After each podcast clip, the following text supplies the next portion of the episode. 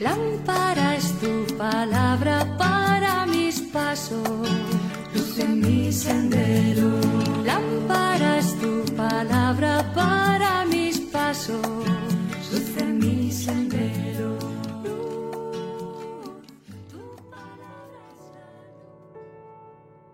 Del Evangelio según San Juan capítulo 15 versículo 26 al capítulo 16 versículo 4.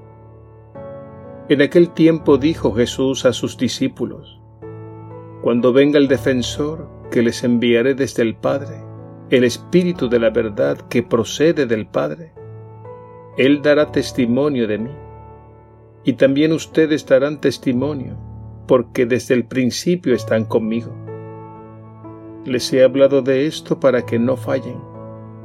Les expulsarán de la sinagoga. Más aún llegará incluso un tiempo en que el que los mate pensará que está dando culto a Dios. Y esto lo harán porque no han conocido ni al Padre ni a mí. Les he hablado de esto para que cuando llegue la hora se acuerden que ya se lo había dicho. Palabra del Señor. Gloria a ti, Señor Jesús.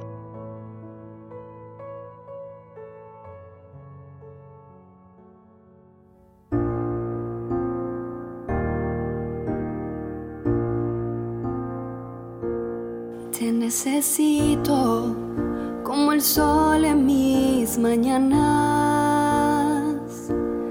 como la lluvia que el grano hace crecer. Sin ti la vida no florece y los días se hacen grises, pero contigo todo vuelve a nacer. Aún en medio del desierto yo te alabo. Y si rugen las tormentas, yo tendré fe. Pues mi confianza puesta en ti no has defraudado. Y que pase lo que pase siempre serás fiel. Uh, tú siempre serás fiel.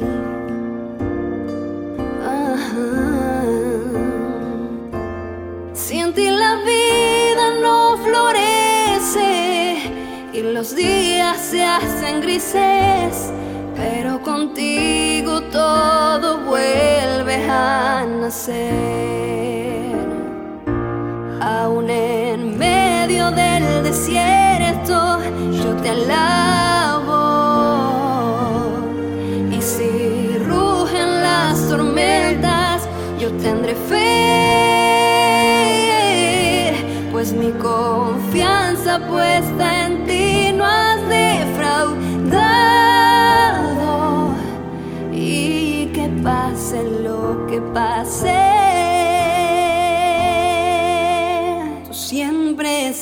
Serás fiel.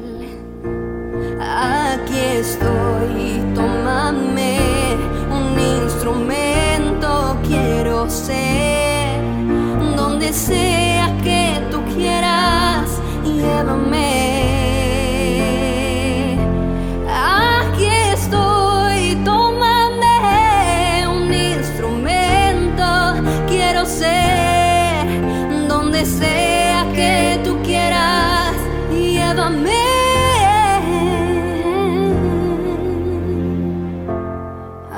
En medio del desierto, yo te alabo.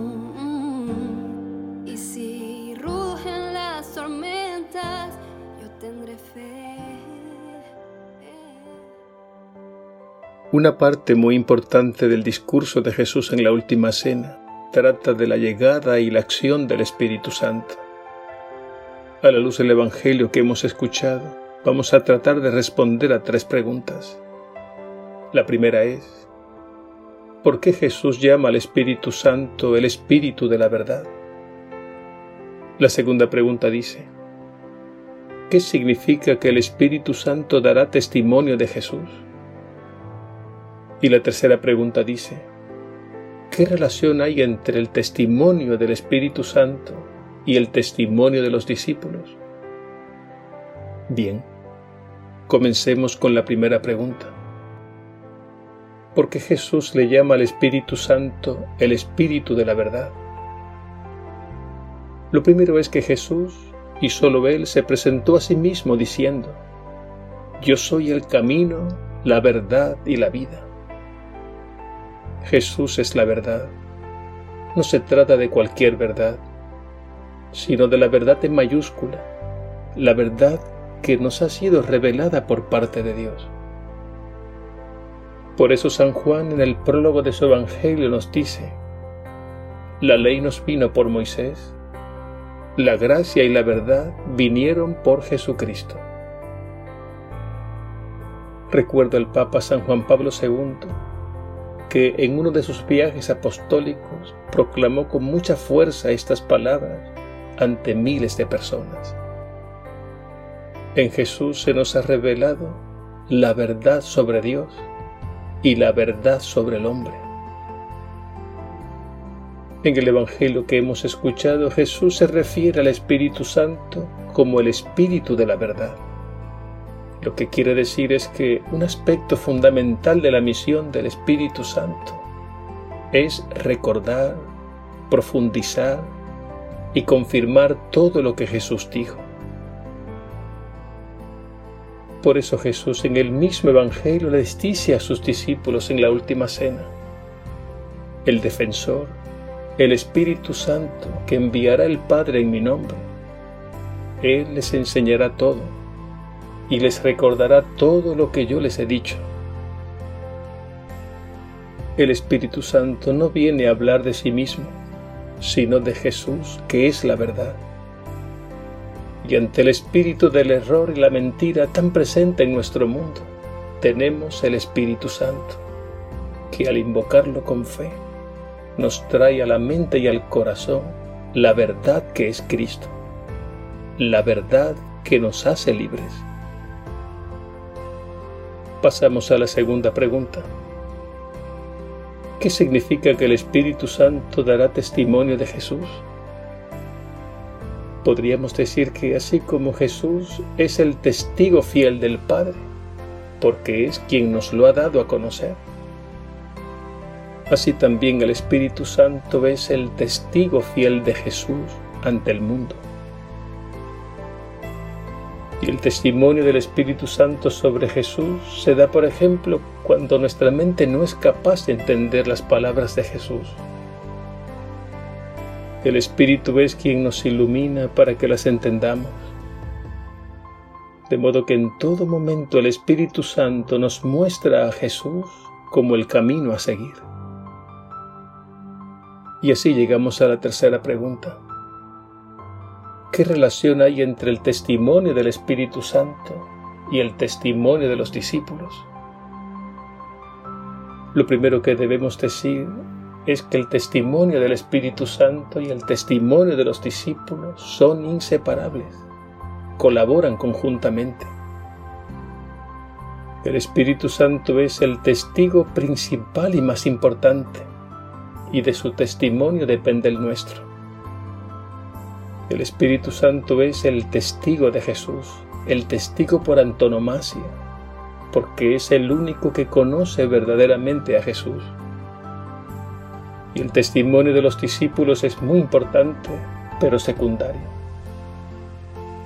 Somos testigos de Jesús porque hemos tenido un encuentro personal con Él que ha cambiado nuestras vidas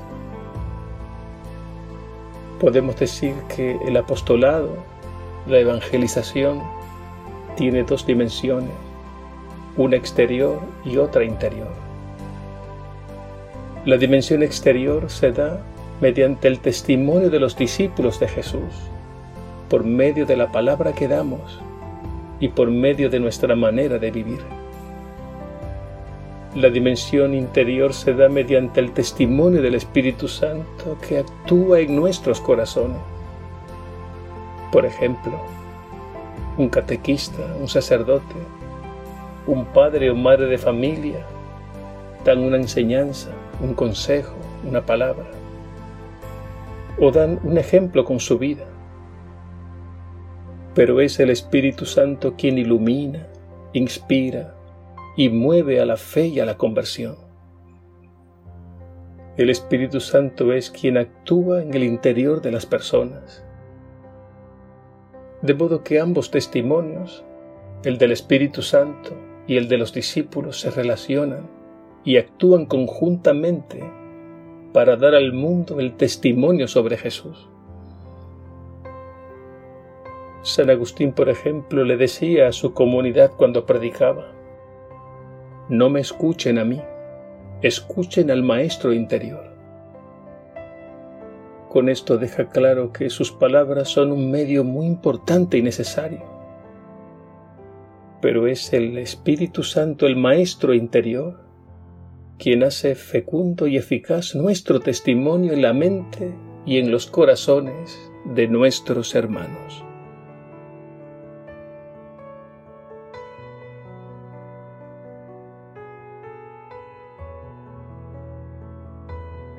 Ven Espíritu Divino, manda tu luz desde el cielo, Padre amoroso del pobre, donen tus dones espléndidos, luz que penetras las almas, fuente del mayor consuelo. Ven dulce huésped del alma, descanso de nuestro esfuerzo, tregua en el duro trabajo, brisa en las horas de fuego, gozo que enjuga las lágrimas y reconforta en los duelos Entra hasta el fondo del alma divina luz y enriquecenos. Mira el vacío del hombre si tú le faltas por dentro. Mira el poder del pecado cuando no envías tu aliento. Riega la tierra en sequía, sana el corazón enfermo, lava las manchas, infunde calor de vida en el hielo. Doma el espíritu indómito, guía al que tuerce el sendero reparte tus siete dones según la fe de tu siervo. Por tu bondad y tu gracia, dale al esfuerzo su mérito. Salva al que busca salvarse y danos tu gozo eterno. Amén.